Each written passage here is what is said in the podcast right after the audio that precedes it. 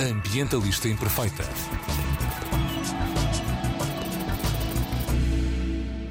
Olá a todas e a todos, daqui Joana Guerra Tadeu com a mensagem Ambientalistas Imperfeitas sabem que os tubarões são os protetores dos oceanos.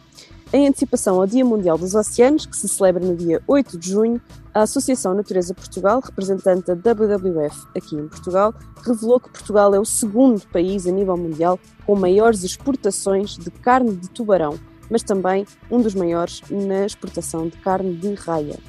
A complexidade do comércio mundial à base de tubarões e raias Uh, movimenta mais de 4 mil milhões de dólares anualmente e envolve quase todos os países e territórios do mundo.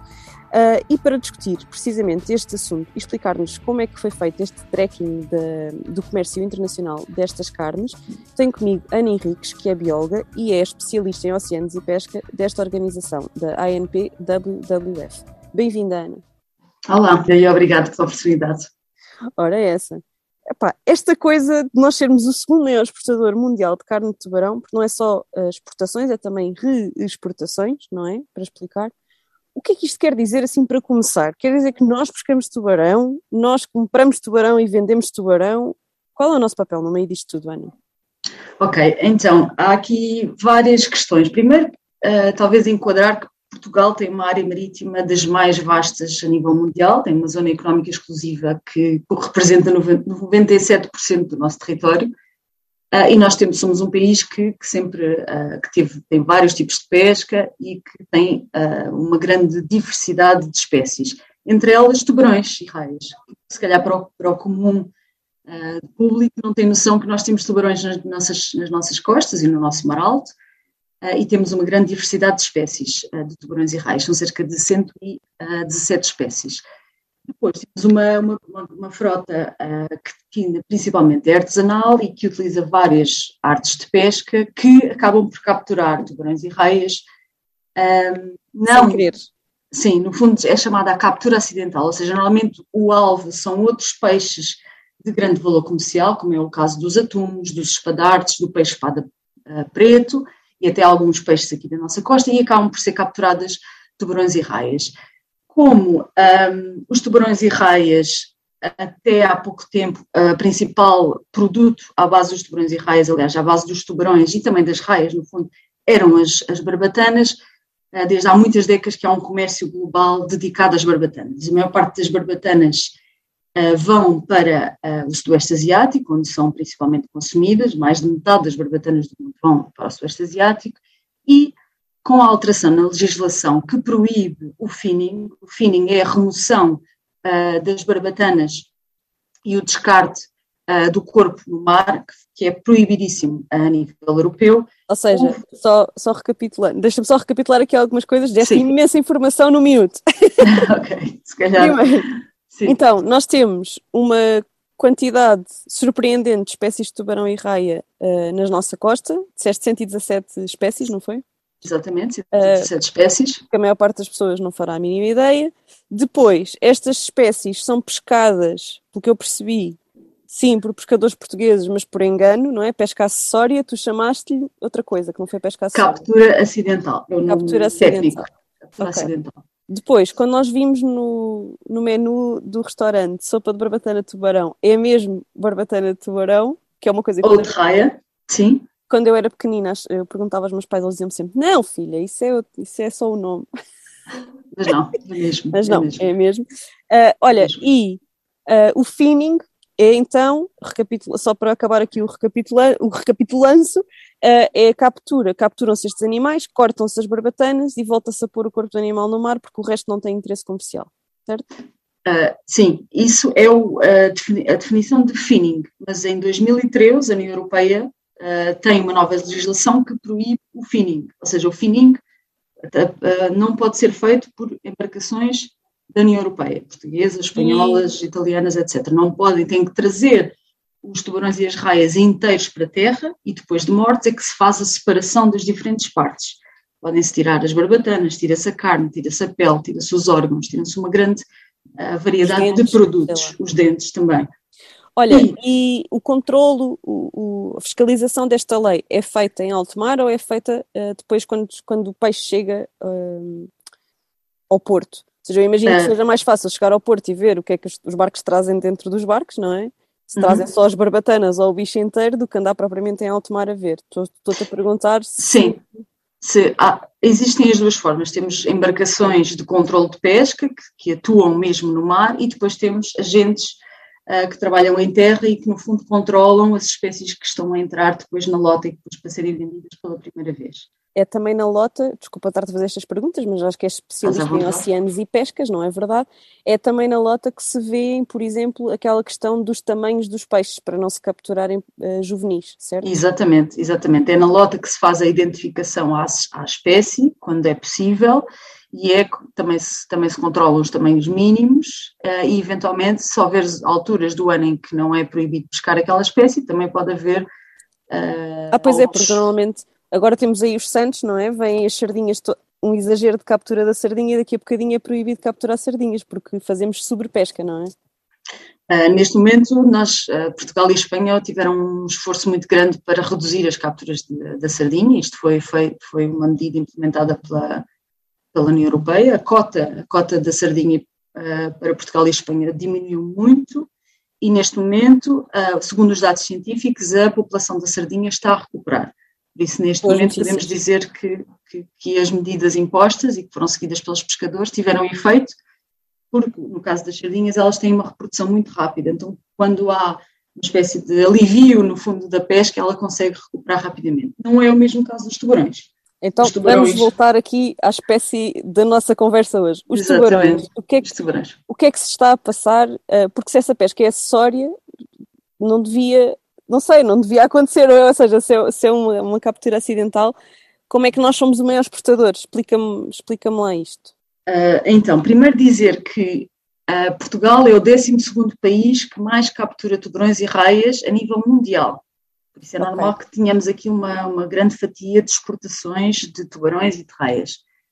Depois, uh, existem, depois de haver, de haver a captura, o que acontece é que muitas vezes estes animais já, já vêm mortos a bordo. Então, mesmo libertando-os para o, para o mar alto, eles podem não sobreviver. E há espécies que podem ser capturadas, como é o caso, por exemplo, da tintureira. Um, e então, quando há um valor comercial associado, porque o valor comercial da carne de tubarão também tem vindo a aumentar nas últimas décadas, existe um mercado neste momento para a carne de tubarão, uh, que ela é principalmente consumida a nível europeu por Itália e também na América do Sul, pelo Brasil. Queria te perguntar, que é, uh, nós somos o 12 maior uh, capturador desta carne, mas nós não comemos tubarão, quer dizer, não há uma tradição de nós comermos tubarão. Portanto, daí sermos também o segundo maior exportador, não é? Porque Sim, comemos pouco. Não, segundo... não sei, onde é que se come tubarão em Portugal? Explica-me. Um, Tenho tantas perguntas. É verdade. Eu, eu própria também, quando começámos a fazer este trabalho, eu conhecia a sopa, a sopa de cação, por exemplo. Cação é um tubarão, ok? Depois há esta questão, há nomes que aparecem nos menus dos restaurantes e nas vitrines de peixes que nós não associamos logo a tubarão. A raia é mais fácil porque é raia. Então, Sim, a raia, a raia não me surpreende, quer dizer, é uma, um peixe emblemático da nossa caldeirada tradicional, por exemplo, não é? Por exemplo, e a raialhada e vários, vários outros pratos também. Não me surpreendeu por aí além. O tubarão é que eu fiquei surpreendida. Pois, mas a verdade é que já ouviste falar de certeza de sopa de cação, que se come sim, sim, já comi. muito no Alentejo. Pronto, cação é um tubarão. Sopa e a sorda, também se faz a sorda de cação. Exato, faz-se faz-se muita coisa com, com, Na verdade, são peixes que depois ou entram nas caldeiradas ou até entram naqueles processados de peixe aqueles douradinhos e coisas desse género. E as delícias do mar, provavelmente. Delícias do mar também, podem ter uh, restos também de tubarão. Uh, ou seja, na nossa investigação, no nosso trabalho de, mais ou menos de pesquisa de, de, pratos gastronómicos, nós chegamos a 20 ou 30 pratos diferentes com tubarões e raias. E a verdade é que há mais, até há mais pratos de tubarões do que de raias, uh, segundo, okay. segundo aquilo que nós conseguimos apurar. E é sobretudo no Alentejo ou é por todo o país? Não, é por todo o país, sim, é por todo o país. E ilhas exemplo, também, não é? Ilhas também, as ilhas também têm alguns pratos tradicionais, por exemplo, um, há certas zonas uh, que, que, até fazem bacalhau seco, bacalhau seco, fazem tubarão seco, que depois lembra um bocadinho o bacalhau, pronto, e depois vai ao forno, em arroz, caldeiradas, uh, massadas, pronto, todo o tipo de, de, de pratos que tenham peixe, eventualmente poderão, poderão ter a vir tubarão. Mas, na verdade, os portugueses não parecem, querer, não parecem ter grande preferência por uh, tubarões, tanto que as nossas exportações superam em grande medida as importações, ou seja, o que nós capturamos, a maior parte é para exportação. Okay. Provavelmente porque uh, os preços praticados em Itália são muito maiores do que, por exemplo, aqui. Um, o, quilo, e... uh, o quilo de tubarão aqui vale 1, 2, 3 euros, é, é, um preço, é um preço uh, muito, muito, muito, baixo para um peixe com, de grande porte, como é o tubarão, e eventualmente os pescadores depois acabam por, uh, e, as, as, redes de distribuição depois vão, vão exportando para onde há mais, mais valor comercial e para onde há mais procura, e neste caso Itália e o Brasil são os grandes consumidores de carne de tubarão a nível mundial. Ok, então, quer dizer, nós andamos todos fortes de comer tubarão, mas calhar não sabemos. Exatamente, e depois há a questão das raias, que aí uh, verificamos que nos últimos anos há uma, um aumento das importações de raia, neste momento aquilo que capturamos de raia já não é suficiente para satisfazer as nossas necessidades uh, de raia. Ou seja, neste momento temos uma balança comercial negativa em que importamos mais raia do que exportamos. Uh, só aqui um pequeno reparo: nós somos o segundo maior exportador de carne de tubarão e o sexto maior importador de carne de raia. Okay? Tubarões para exportação, principalmente, e os, os, as raias vêm para importação porque nós acreditamos que o consumidor está, uh, está a aumentar o seu, a preferência por, por, por raias na, na gastronomia. Olha, e quem é que decide é? Ou seja, estás a falar de preferências do consumidor, mas é o, é, será de facto o consumidor a decidir uh, isto? Ou seja, esta preferência pela raia, uh, será que isto vem mesmo do, do consumidor ou, ou, é o grande mercado que está a decidir isso, não é? os retalhistas, ou, os e os retalhistas. Acha, conseguiste chegar a alguma conclusão nesse, nesse âmbito? Um, a nível de Portugal, há muitos poucos estudos sobre o consumo, e isto é uma falha até um, sobre o consumo de tubarões e raias em Portugal. Não sabemos bem as preferências, porque ainda é alguma coisa. Por exemplo, no Brasil, que é um dos grandes consumidores de tubarão, nós sabemos que, houve, que houveram incentivos governamentais para a entrada destas espécies no mercado.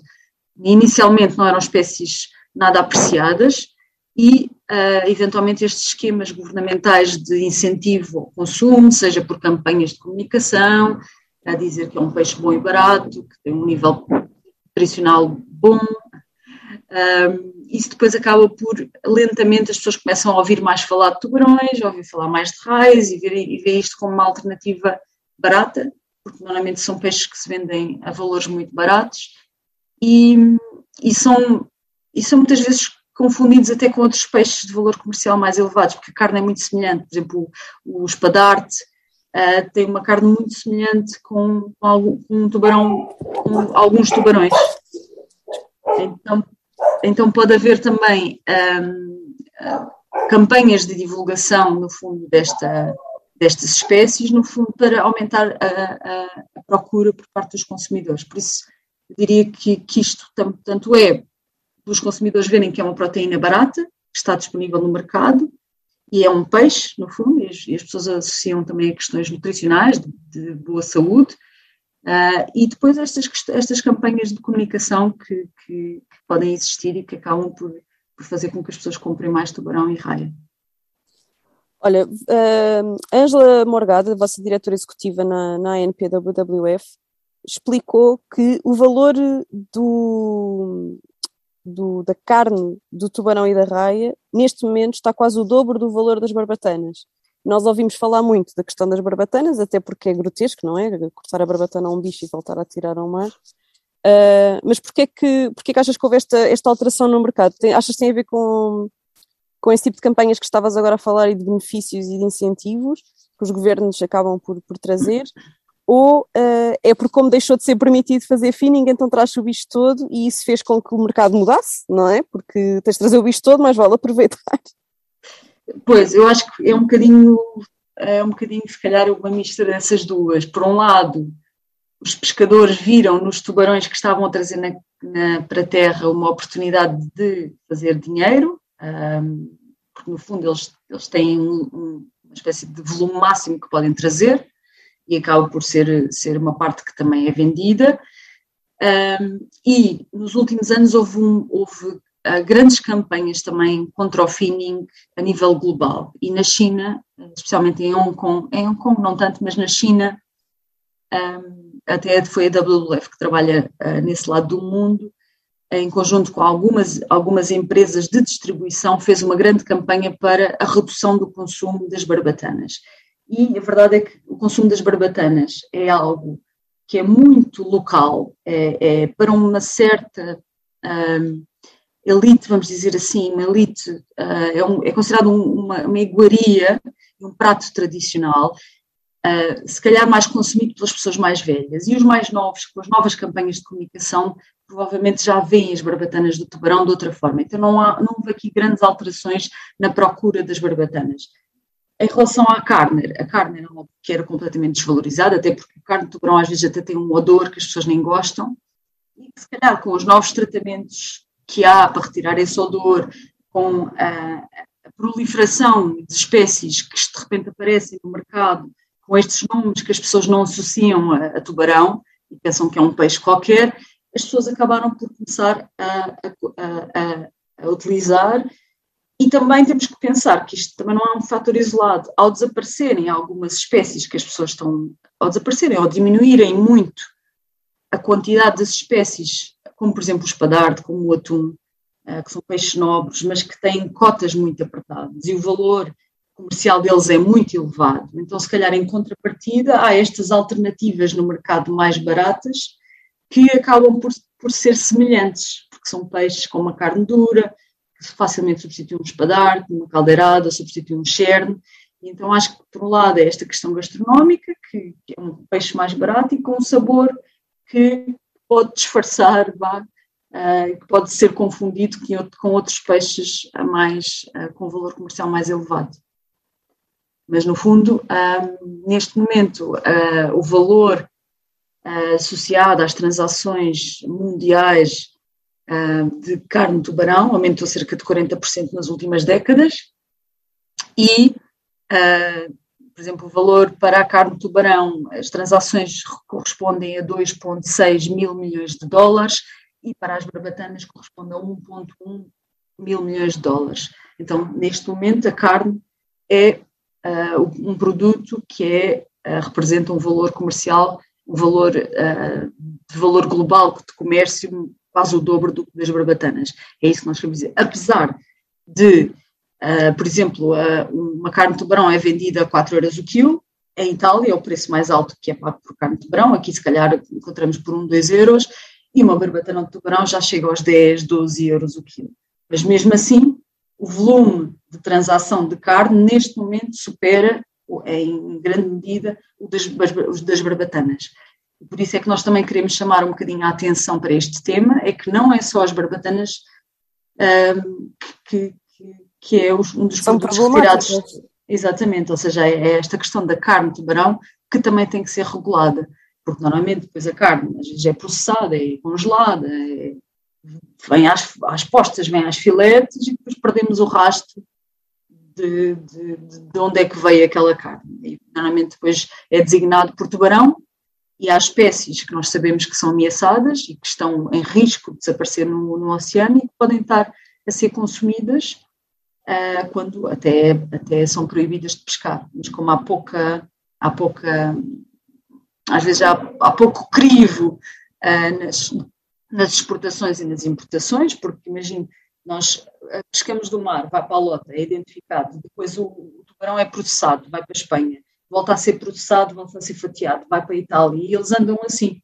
e depois vai-se perdendo o rastro, porque depois as bases, as bases que controlam, no fundo as bases, a base de dados que controlam estes números, depois são diferentes de país para país, ou mesmo são diferentes entre, entre a União Europeia e depois a, as Nações Unidas e é, é muito difícil fazer o rastreio desde, desde o, no fundo, desde o do mar até ao prato, é mesmo muito difícil fazer este rastreio.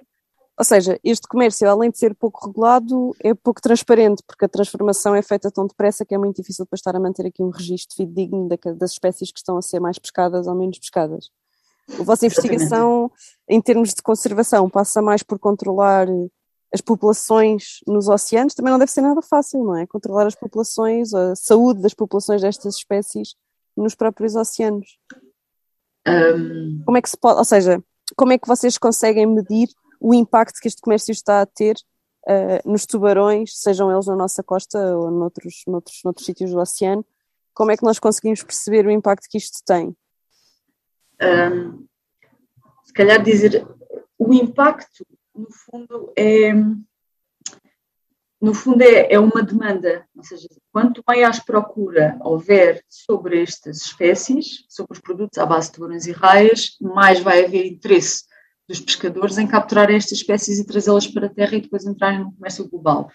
Por isso, o impacto direto nas populações é através da pesca, mas depois é o comércio, no fundo, que está a, a, a, a guiar esta pesca, ou está a provocar, no fundo, uma pesca mais dirigida, cada vez mais dirigida a tubarões.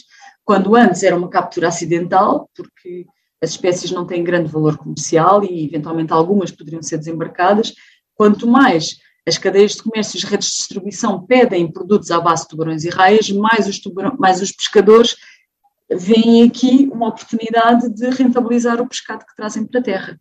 Por isso, no fundo, aqui são dois fatores que estão diretamente ligados. É a pesca, mas também é, é a demanda por parte dos consumidores, por parte da indústria, por parte de, de, das redes de distribuição para estes produtos.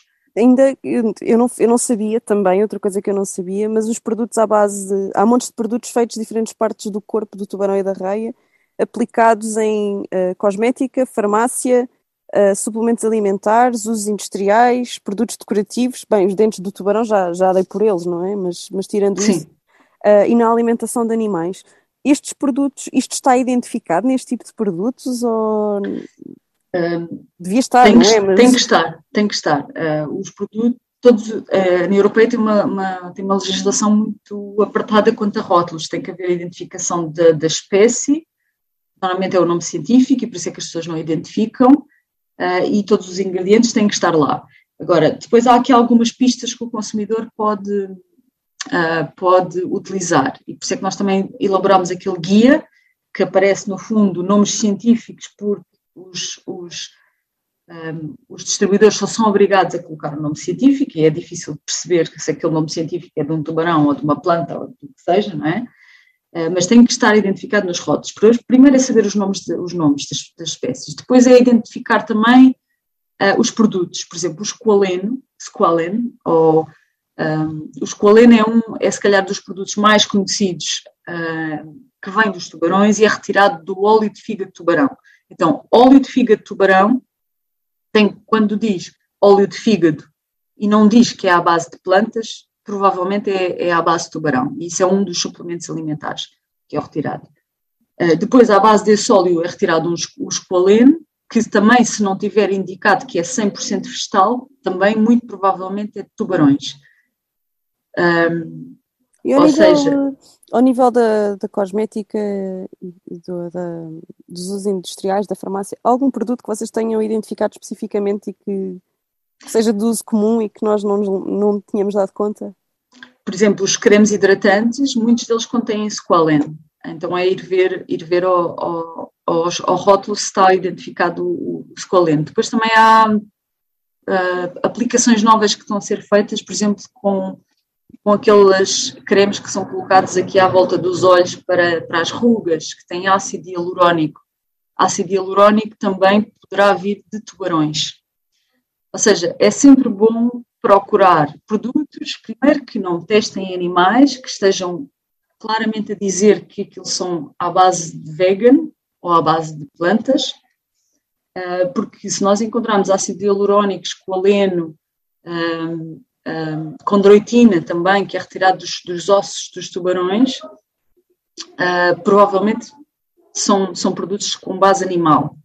E então, como consumidores responsáveis, devemos sempre procurar as marcas que nos assegurem que são veganos e que não houve, uh, não houve animais a serem utilizados. Às vezes também pode ser de restos de animais, ou seja, não é que os animais são caçados para aquele fim, mas são, acaba por ser aquele fish waste, aquele, aqueles restos de animais que depois são processados e são retirados todos estes compostos. Sim, do ponto de vista uh, da circularidade e do aproveitamento daquilo, até é uma coisa boa, mas se nós formos pensar na sobreexploração destas espécies, a exato. tudo isto uh, acaba por contribuir, não é? Para o exato.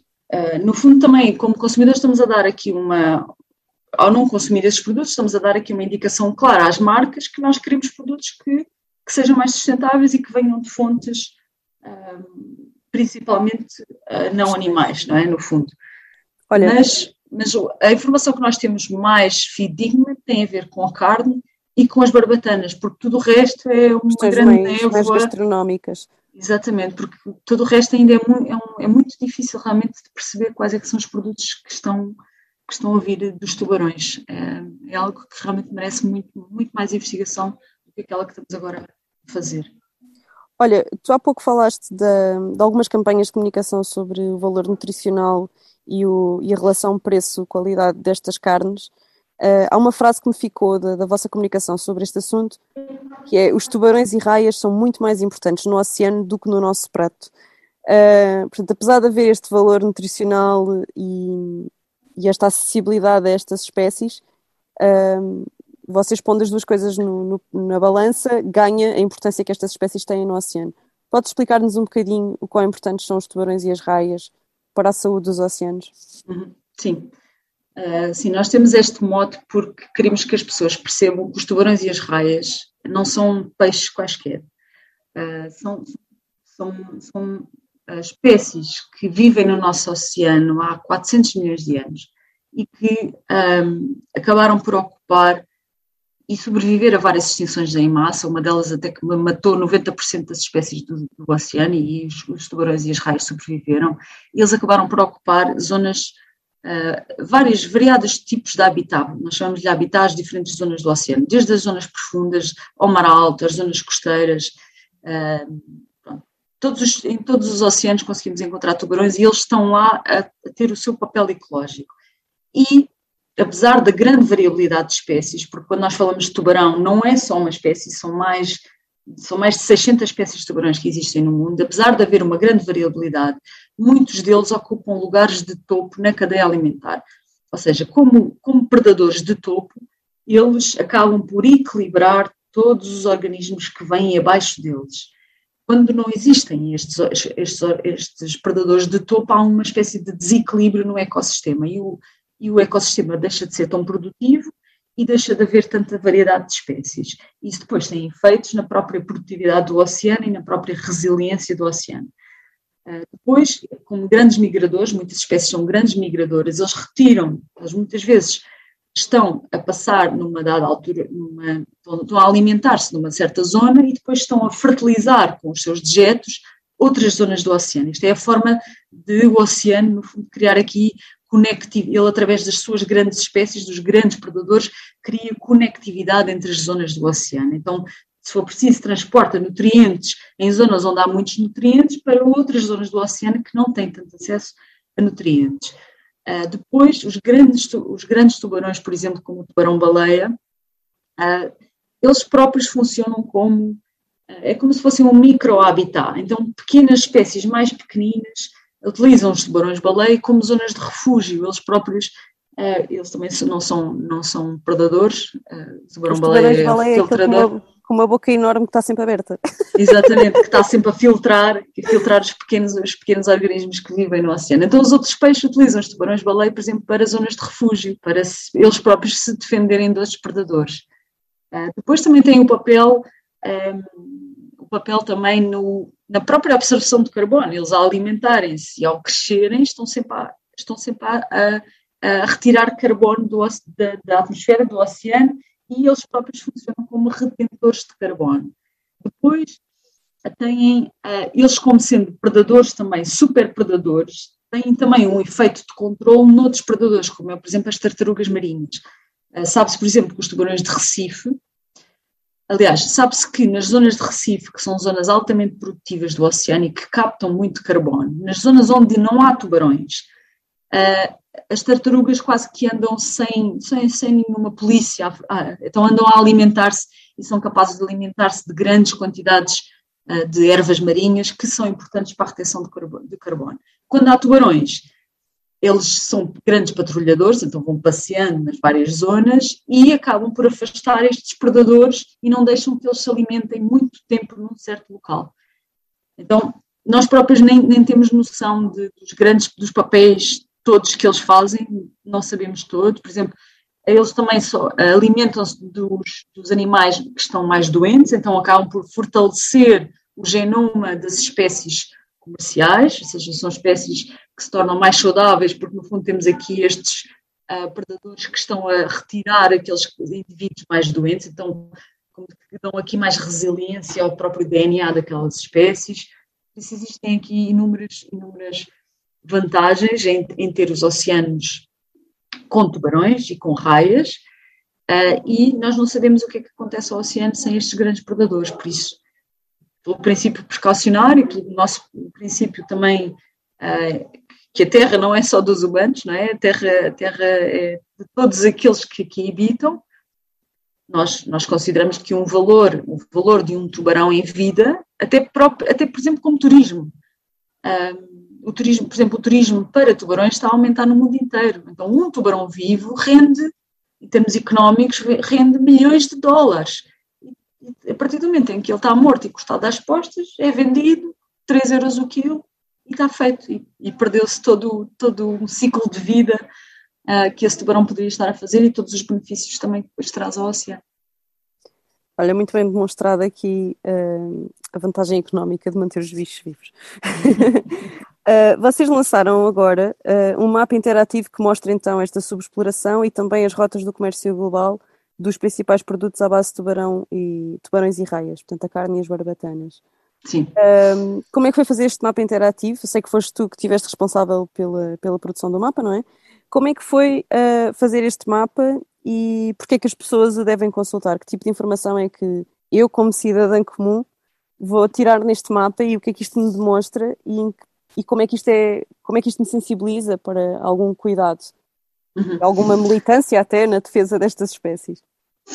Okay. Uh, primeiro dizer que eu não fiz este mapa sozinha, nem, nem teria se calhar essa capacidade, porque isto é uma isto implica uma análise de, de uma base de dados vastíssima, com, com, pelo menos 10 anos e que tem centenas e centenas não, tem milhares de entradas que é preciso depois analisar. Isto foi feito com base num trabalho que, é, que foi realizado pela WWF Mediterrâneo, em que foi, em que foi contratada uh, um grupo de investigação em, que é especializado nas questões de comércio, importação e exportação. Eles fizeram uma primeira uh, abordagem a estas rotas a nível global e nós depois pegámos nas categorias que nos interessavam e depois agrupámos e depois tentámos mostrar isto a nível global e depois para Portugal. Primeiro dizer que uh, não, poderíamos ter só analisado os dados portugueses, mas nós achamos que ao retirar só os dados portugueses, perde-se esta perspectiva global, porque os países, uh, no que toca a tubarões e raias, pelo menos, que, que eu sei, muitas vezes não é que estejam a importar tubarões para consumo ou a exportar para que alguém consuma, às vezes é simplesmente uma transação comercial. E então precisamos de ver aqui um bocado a big picture para depois começarmos a identificar os países, no fundo são, nós chamamos os países funil, ou seja, são os países em que uma medida implementada ali poderá ter um efeito né, em toda a rede. Uh, e nós sabemos que Portugal e Espanha têm aqui um papel muito importante neste comércio. A Espanha é o, é o primeiro exportador mundial uh, de carne de tubarão, de barbatanas, e nós temos grandes, temos aqui uma, uma, uma grande troca de produtos que vão para a Espanha e que vêm de Espanha e depois voltamos a, exportar. Ou seja, nós temos um conjunto de parceiros comerciais a que mandamos. Uh, desculpa, isso quer dizer que nós andamos a. Nós recebemos e transformamos e depois eles já estarem transformados vão outra vez, quer dizer, não andam só de mão Exatamente. em mão, não é? Onde ser.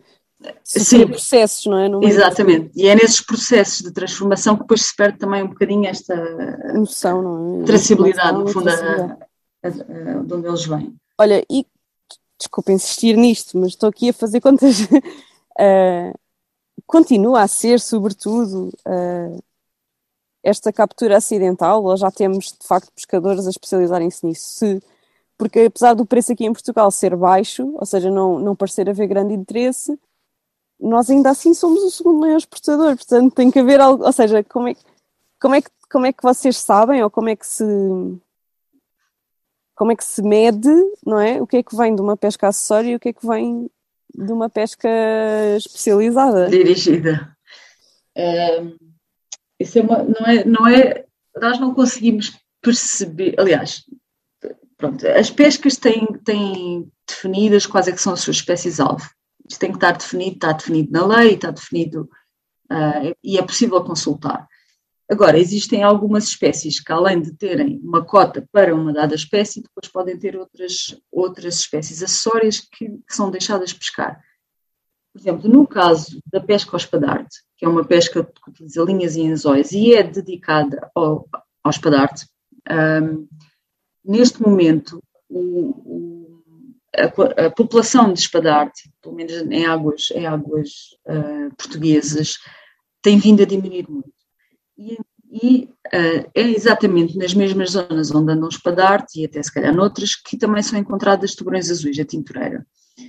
E, um, e o que acontece é que os pescadores, em épocas onde não há espadarte ou que eles não podem apanhar espadarte ou que a cota é muito baixa, acabam por se dirigir à tintureira. Isto é uma forma de continuarem a tirar rentabilidade da sua atividade pesqueira que de outra maneira tinha que ficar parada. Então, um, no caso, por exemplo, da tintureira, podemos dizer que já existe uma pesca dirigida à tintureira, porque neste momento esses barcos que vão procurar espadarte ali na zona dos Açores, da Madeira e até aqui na zona do continente, 70% do volume capturado corresponde à tintureira. Por isso, apesar de não estar uh, claramente dito que a tintureira é a espécie alvo daquela pesca, neste momento é uma espécie alvo daquela pesca, porque o espadarte já não é suficiente no mar para no fundo, dar o rendimento que os pescadores uh, querem e precisam. Depois, há outras, há outras, uh, há outras artes de pesca que, que, que, utilizam mais aqui a zona de costa e que também têm visto nas raias uh, um valor comercial bastante elevado. Então, acabam por apanhar raias de forma também acidental, porque não está definido como sendo uma espécie-alvo, mas eles podem apanhá-las que existe uma. Portanto, acidental aqui tem algumas aspas. tem, tem sempre algumas aspas. Okay. Mas um, é acidental porque é, é, é, pronto, os pescadores têm muito conhecimento sobre o mar, não é? Mas existe sobreposição das zonas de pesca, então não, é quase impossível nós, nós estarmos a dizer que vamos mandar a rede e só vamos, e só vamos tirar aquele peixe que nós queremos. A verdade é que existe sempre captura acessória, não só de tubarões e raias. Um, e há espécies que conseguem ser libertadas e sobreviver, mas há outras que não. Por exemplo, na, na pesca do peixe-espada preto, que é ali na zona também da Madeira, dos Açores, que são, o peixe-espada preto é capturado a 600 metros de profundidade. Eles lançam as, as linhas com os açóis e começam a tirar peixe-espada preto, mas vem tubarão, vem tubarão, vem tubarão, vem tubarão, vem peixe-espada preto, vem tubarão, vem peixe-espada preto. E do que é que eles fazem estes tubarões? Estes tubarões são todos largados ao mar, porque neste momento a pesca a tubarões de profundidade está proibidíssima. Tubarões Mas, de profundidade. De profundidade, que vivem e eh, que vivem a cerca de mil metros de profundidade e que são e que são espécies também muito diferentes também na sua composição, porque estão adaptadas a viver na escuridão. E esta era uma pesca tradicional, da, sei lá, desde o século XIV, XV, que, que se, que se uh, retiravam tubarões por causa do tal óleo do fígado que era utilizado para iluminar as embarcações de pesca, lá da antiguidade. Depois descobriu-se que uh, descobriu-se este peixe espada preto, que era, foi muito apreciado pela comunidade uh, consumidores ali, e depois oficialmente começou a haver uma pesca dirigida ao peixe espada preto, mas eles continuam a pescar tubarões de profundidade porque eles estão nas mesmas zonas. Então, neste momento, os, todos os tubarões de profundidade que são pescados vêm a bordo e já estão mortos, porque eles têm que, têm, são puxados desde pressões, uh, pressões atmosféricas muito elevadas lá no fundo, e depois quando são puxados ah, não aguentam as diferenças de, não aguentam as diferenças de pressões e são mortos. E é uma pesca que é proibida. E o que, é que os pescadores fazem? Têm que mandar os tubarões fora. Para eles, eles acham... com eles na lota, levam multas. Levam multas porque é proibidíssimo, isto a nível europeu. Mas é de facto, essa é de facto acidental. Essa é de facto acidental. Não tem é valor é económico. E eles não conseguem evitar isto. Não conseguem, evitar, não conseguem não há valor esta pesca. económico, mas também não há qualquer tipo de maneira deles uh, deixarem de fazer, não é? Ou seja, ou deixam de pescar o, o peixe espada preto também. Pois, ou seja, há aqui, há aqui questões que não são assim tão simples de nós resolvermos. Claro que há formas Uh, depois há técnicas que podem ser implementadas a bordo, mas isto depois envolve um trabalho com os pescadores que tem que ser de fundo.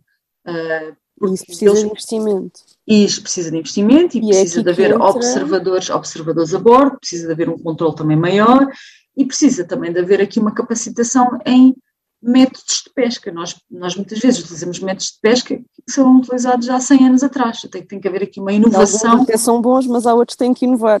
Exatamente, tem que haver aqui uma inovação também na forma como nós pescamos e eventualmente também haver zonas no oceano em que nós não podemos simplesmente ir pescar. E Olha, isso também e... é outra questão importante. E este tipo de medidas fazem parte do, daquilo que, que vocês propuseram ao governo anterior e que o governo anterior começou sobre o Plano de Ação Nacional de Gestão e Conservação uhum, de, tubarões, de tubarões e raias. É este tipo de ações que vocês também uh, propuseram e, e, trabalharam. E em que ponto é que está este Plano Nacional de Ação?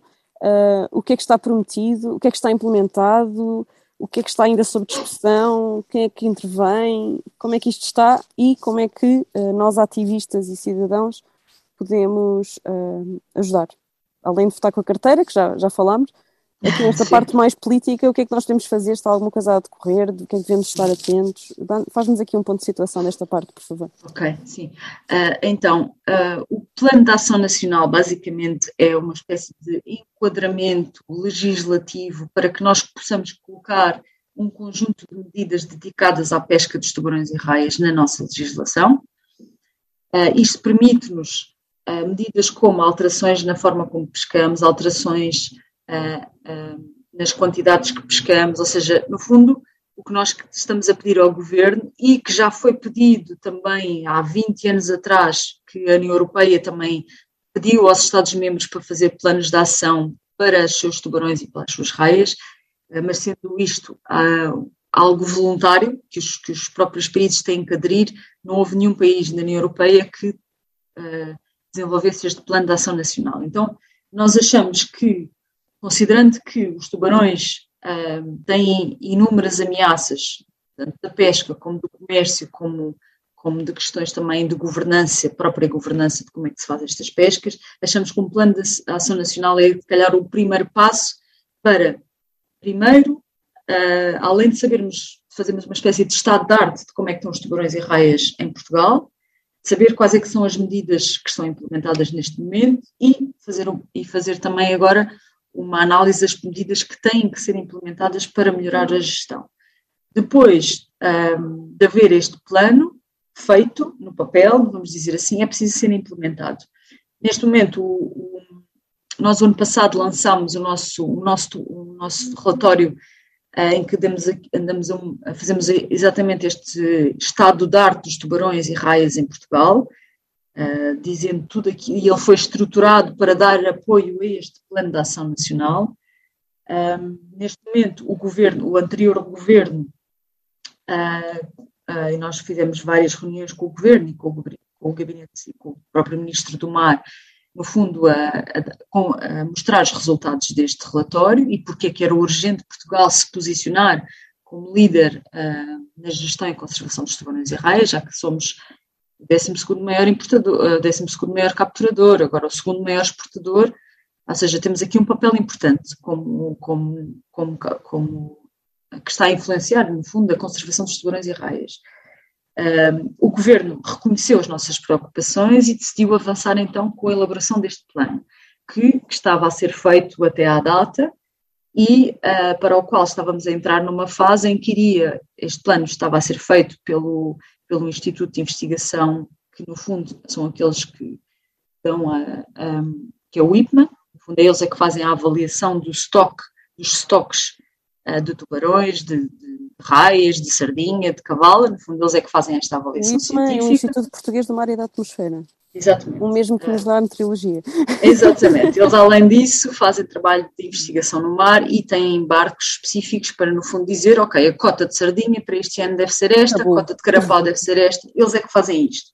Okay? Então, o IPMA, a mando do, do, do Ministério, começou a elaborar este documento, que, no fundo, uh, faz aqui esta análise daquilo que existe e do que é que é necessário fazer, e estaríamos a entrar numa fase em que iriam entrar outros stakeholders uh, iriam ser ouvidos e, iriam, e, as preocupações também seriam integradas neste plano, nomeadamente as ONGs, do qual nós fazemos parte, os pescadores e, eventualmente, até cadeias de distribuição, comércio. Ou seja, nós achamos que este plano tem que ser feito por todos. Para, para, para, com todos os players, sim. Exatamente, pronto. E estávamos a entrar nesta fase.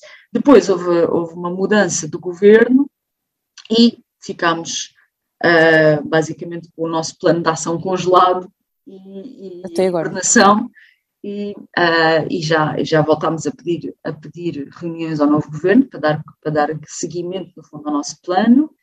Entretanto, também estamos a, a, a lançar esta informação sobre o comércio, porque era algo que nós sentíamos que estava em falta em relação à informação que libertámos no, no, ano passado, por isso esta informação ainda vai reforçar mais a importância de termos um enquadramento legal para todas as medidas direcionadas a tubarões e raias. E neste momento o governo, como é um governo ainda muito novo, uh, não temos ainda grandes respostas sobre se este plano uh, irá avançar ou não. Uh, o que é que nós estamos a pedir aos consumidores? Nós vamos fazer a nossa parte, que é basicamente continuar a propor que este plano avance, eventualmente falar com outros stakeholders que não o governo para nos darem apoio, para perceberem que isto não é só uma questão das ONGs, isto não é só uma questão de conservação da natureza, é a própria. Uh, é uma questão económica, é uma questão é, social. É uma questão social e até porque algumas comunidades que até são dependentes destes tubarões e que se a pesca for feita como deve de ser, com, com as devidas regras, é possível retirar aqui algum rendimento da parte dos tubarões e raias, mas neste momento não temos condições para dizer que a nossa pesca ao tubarões e raias é sustentável sem haver este enquadramento legal.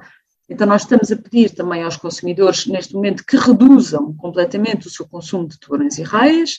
Até, até que, que, haja leis até como que haja, Até que haja, no fundo, um enquadramento que nos permita dizer que, ok, estamos a pescar tubarões, mas não estamos a afetar a sobrevivência das espécies, nem, a sua, nem, a sua, nem o papel que depois uh, ocupam no oceano.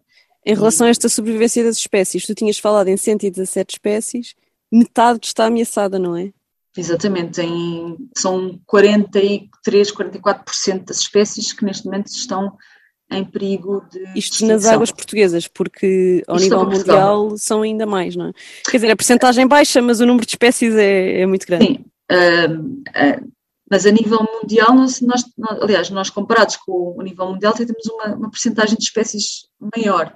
Claro que em termos absolutos é diferente, ou seja, a nível mundial, um terço, são cerca de 36% das espécies estão ameaçadas, em Portugal são 43%, por isso é um valor um bocadinho superior. Ok. No fundo, também Portanto, demonstra aqui, que nos mexer. Demonstra aqui a pressão, porque a maior parte dos tubarões e raias que circulam do mundo vem do Oceano Atlântico. E a frota europeia é a grande capturadora de peixes do Oceano Atlântico.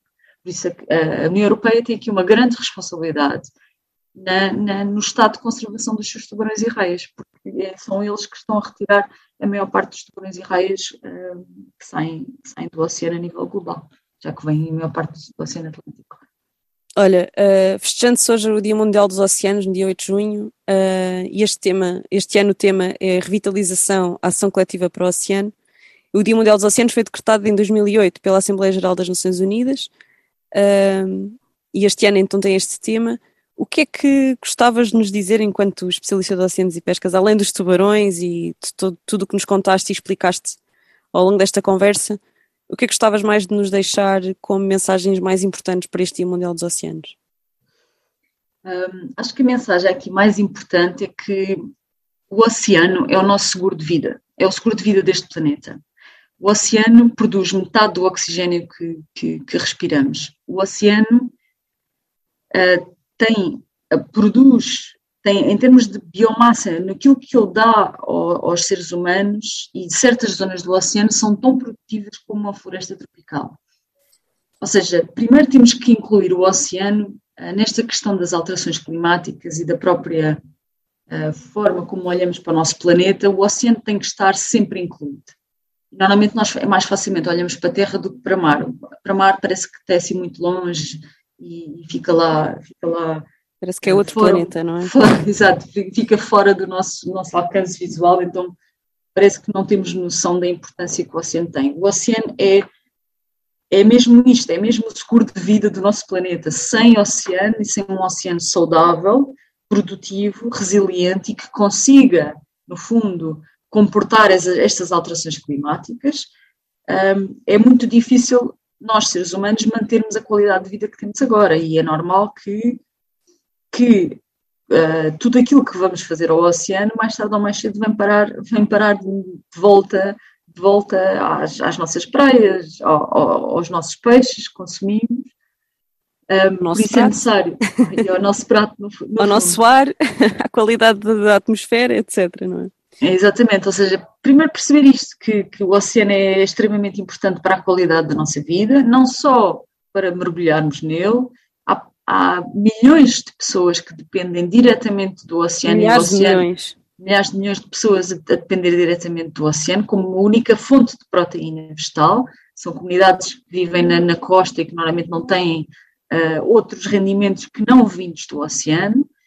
E ao, ao, diminuirmos a produtividade dos oceanos, a, a, estarmos a pressionar cada vez mais o oceano, estamos também a pôr essas comunidades uh, e costeiras e indígenas em causa, não? É? em causa. E muitas das comunidades aqui em Portugal também passam por isto, não é? Portanto, exatamente, exatamente. Não é uma coisa próprios... que está a acontecer do outro lado, não é? Do, exatamente, do e nós próprios, eh, como, como aqui um grupo de, um país que está aqui à beira-mar plantado e que tem muitos pescadores também e que depende também do mar para uh, até como identidade cultural, a nossa própria identidade cultural. E há pouco falaste do turismo, não é? E o próprio turismo, e não, aliás, não há nenhum setor, setor da sociedade que não passe pelo oceano. E é isso que as empresas, a, a economia, a parte social, a parte de lazer, a parte recreativa, tudo, tudo. Mesmo que a gente não ah, veja o oceano, olha, nós estamos ligados a ele, não é? Exatamente, estamos sempre ligados ao oceano. E, olha, e quanto mais cedo as pessoas perceberem disso, acho que melhor, melhor, melhor para o nosso oceano também. E para nós, para a nossa para saúde nós, também. Sim, para nós, claro que sim. Última pergunta que te queria fazer, enquanto bióloga, porquê é que achas que há esta diferença tão grande entre o respeito que nós temos por uma espécie como o golfinho e depois o respeito que temos por uma espécie como o tubarão? Achas que é por causa de serem mamíferos? Achas que tem a ver com aquilo, com a maneira como os representamos culturalmente? De onde é que Mas eu acho que eu acho que veio um, esta coisa do golfinho fofinho e do tubarão assassino um, Vai é dar ao mesmo, mais ou menos, não é? Umas coisas menos coisa.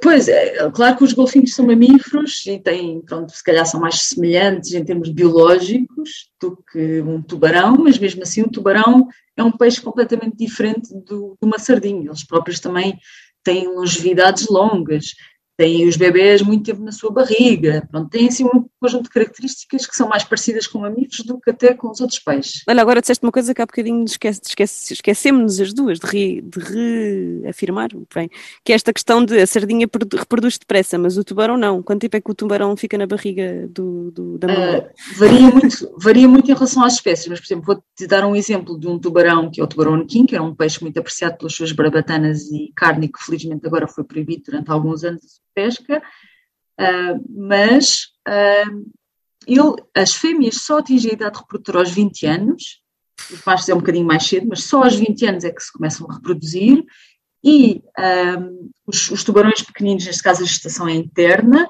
ficam 12, 12 meses na, na barriga da mãe. Um ano. Isso é, é, até mais do que. 20 e tal anos para dar um tubarão. É, e depois, quando, quando reproduzem, essa é uma gestação de 6 a 10 indivíduos uma vez por ano e nem todos vão sobreviver. Uh, então, as, as, as, características reprodutoras delas são às vezes muito mais parecidas do que as nossas, do que um peixe qualquer.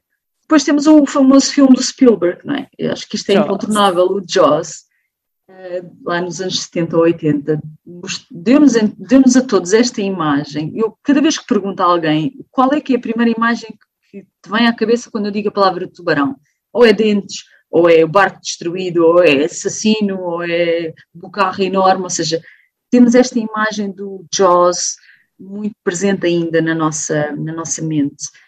Uh, e felizmente agora temos o Baby Shark, eu acho que vem equilibrar esta visão, esta fama que os tubarões têm agora para as novas gerações.